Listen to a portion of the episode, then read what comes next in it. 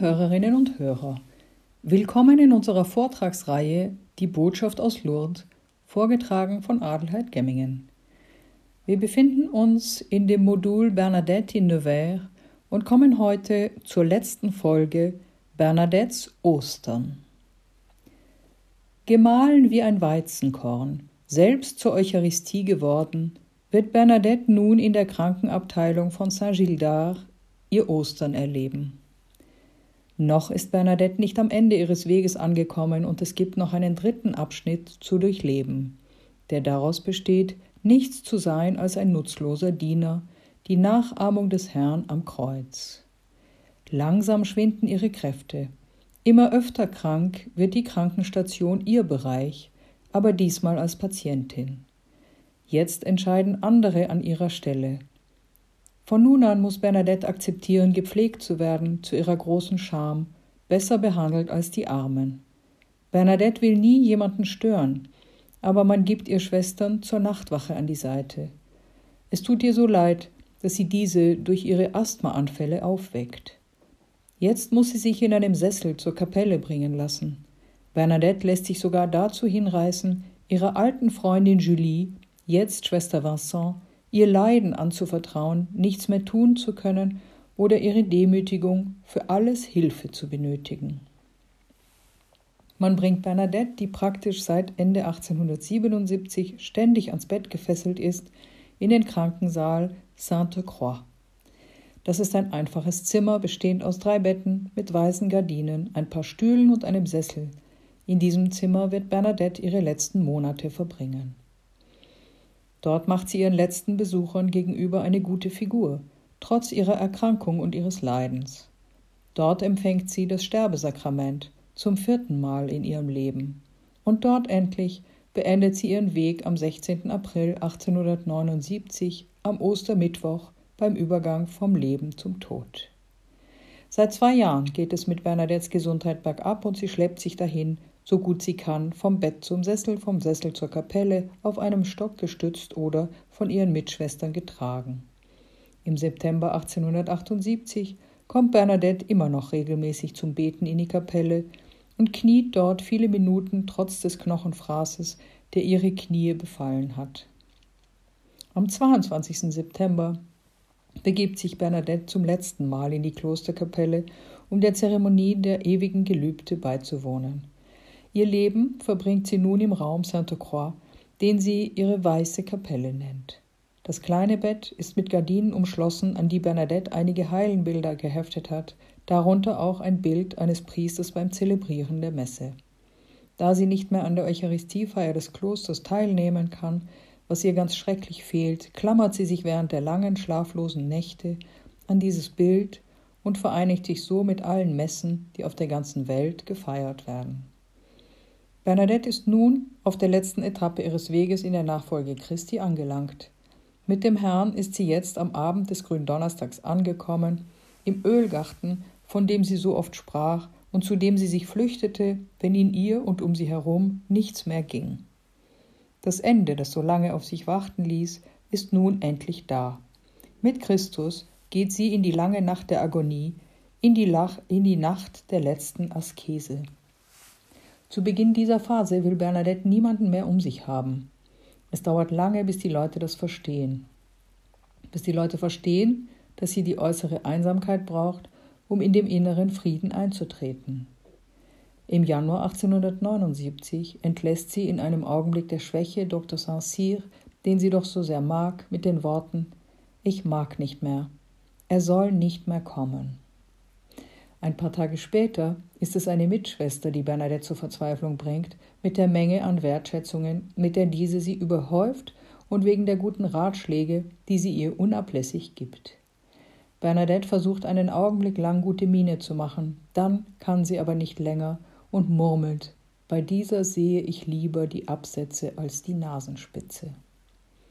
Sie ist immer noch zu ihrer kleinen Humor und zum, zu ihrer Frechheit fähig. Aber sogleich ist sie sich darüber im Klaren, dass sie sie möglicherweise verletzt haben könnte. Deshalb fügt sie ganz schnell hinzu, wissen Sie, wenn man leidet, möchte man alleine sein. In diesem Zimmer St. Croix ist Bernadette allein mit ihrer Krankheit, die an ihr nagt und die sie mehr und mehr leiden lässt. Diese Krankheit, die sie so ganz allmählich dazu geführt hat, ohne etwas zu tun zu können, auf ihrem Bett liegen zu müssen. Bis zu ihrem Ende lastet diese Untätigkeit auf ihr und es gelingt ihr nicht, sich daran zu gewöhnen. Diese Qual entreißt ihr manchmal ein Stöhnen, aber sie hindert sie nicht daran, bis zum Schluss ihren Humor zu bewahren.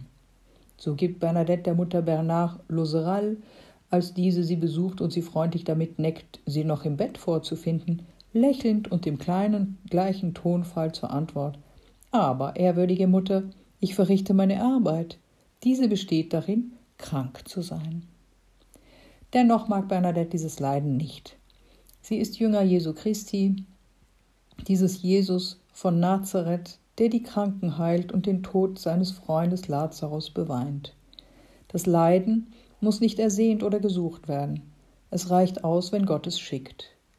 Als ein Prediger von Bernadette eine Lobrede auf das Leiden hält, antwortet sie mit Erstaunen ihrer Umgebung. Ich möchte ihn gern darin sehen. Am Ende des Gründonnerstags bittet Bernadette, alle Bilder, die sie an der Gardine ihres Bettes angeheftet hatte, zu entfernen. Es blieb nur das Kreuz, das an der Wand hängt. Bernadette betrachtet es und murmelt dazu: Dieser dort genügt mir. Dann übernimmt sie einen Satz, den sie einige Jahre früher als Krankenschwester ihre sterbenden Mitschwestern hat wiederholen lassen. Mein Gott, ich glaube an dich. Mein Gott, ich hoffe auf dich. Mein Gott, ich liebe dich. Ich gebe mich auf. Diese Nacht im Sainte Croix, in die Bernadette Schritt für Schritt eintaucht, ist weder ein Zweifel an der Existenz Gottes noch ein metaphysisches Infragestellen. Es ist ein zweifaches inneres Leiden, in das Bernadette ganz allmählich eintaucht und das sie in Finsternis und Furcht versinken lässt. Zuerst ist es eine fürchterliche Angst, die bei Bernadette bis auf das Knochenmark nagt, wie der Psalmist sagt, die Angst nämlich, seine Mission nicht erfüllt zu haben. Das vertraut sie dem Krankenseelsorger am Vorabend ihres Todes an, in einer Art spirituellem Testament. Man darf nicht bis zum letzten Augenblick warten, um Gott zu dienen. Man ist zu so wenig fähig. Die einzige Antwort auf diese Angst ist es, sich an das Kreuz Christi zu flüchten. Die Mitschwester, die bei Bernadette Wache hält, hat deren spirituelle Angst vollständig verstanden und auch, worin Bernadette ihre Zuflucht findet. Ergriffen von der Intensität, mit der Bernadette auf das Kreuz ihres Ordensgelübdes schaut, nimmt die Schwester dieses von der Wand ab, legt es Bernadette auf die Brust und macht es dort fest, damit es dort bis zum letzten Augenblick bleibe. Dieser Schwester, die Bernadette mit Augen voller Tränen überseht, vertraut sie an, lassen Sie mich in Ruhe, aber beten Sie für mich. Das ist die Nacht. Am Ostermittwoch, am 16. April 1879 gegen 15 Uhr kann Bernadette den empfangen, den sie als die Krönung und den Sinn ihres Lebens erwartet und der so lange auf sich warten ließ. Bernadette beendet das Gebet, das sie an der Grotte und andernorts so oft wiederholt hat, es ist das Gebet des Erzengels Gabriel. Es ist das Gegrüßet seist du, Maria. Bernadette geht, wie sie gekommen ist. Es ist 15 Uhr. Die Gebetsstunde der Kommunität und alle Schwestern sind in der Kapelle. Nur die beiden Krankenschwestern sind am Bett von Bernadette geblieben, um ihr bei ihrem Heimgang zu Gott beizustehen. Dieser Ostermittwoch, 21 Jahre zuvor an der Grotte von Lourdes, war der Tag der 17. Erscheinung, der Tag des Kerzenwunders. An diesem Nachmittag, 21 Jahre später, endet Bernadette, indem sie selbst sich verzehrt im Feuer der Liebe, einem Feuer, das nur die Sünde zerstört, um endlich unser göttliches Abbild erscheinen zu lassen. Das Antlitz Bernadettes, das einige Augenblicke zuvor noch von den Qualen entstellt war, findet den Frieden und strahlt innere Ruhe aus. Zum Abschluss wollen wir noch einmal den Satz aufgreifen, den Bernadette in ihr Tagebuch geschrieben hat. Maria hat alles aufgeopfert und Gott allein hat den Platz für alles eingenommen. Nach ihrem Beispiel soll von nun an der Herr allein mein Erbteil sein. Warum bin ich hierher gekommen, wenn nicht um unseren Herrn zu lieben mit meinem ganzen Herzen? Um ihm meine Liebe zu beweisen, muss ich nach seinem Beispiel leiden und ihm großzügig alles aufopfern. Nur Mut, meine Seele, das Gebet erhält alles, das Herz Jesu ist da, lass uns kämpfen. Wenn wir diesen Satz noch einmal lesen, nicht mit unseren Augen, auch nicht mit unserer Intelligenz, sondern nur mit unserem Herzen, dann wird es uns wie Bernadette möglich sein, nur noch eins zu sagen, nichts tun, ohne zu lieben.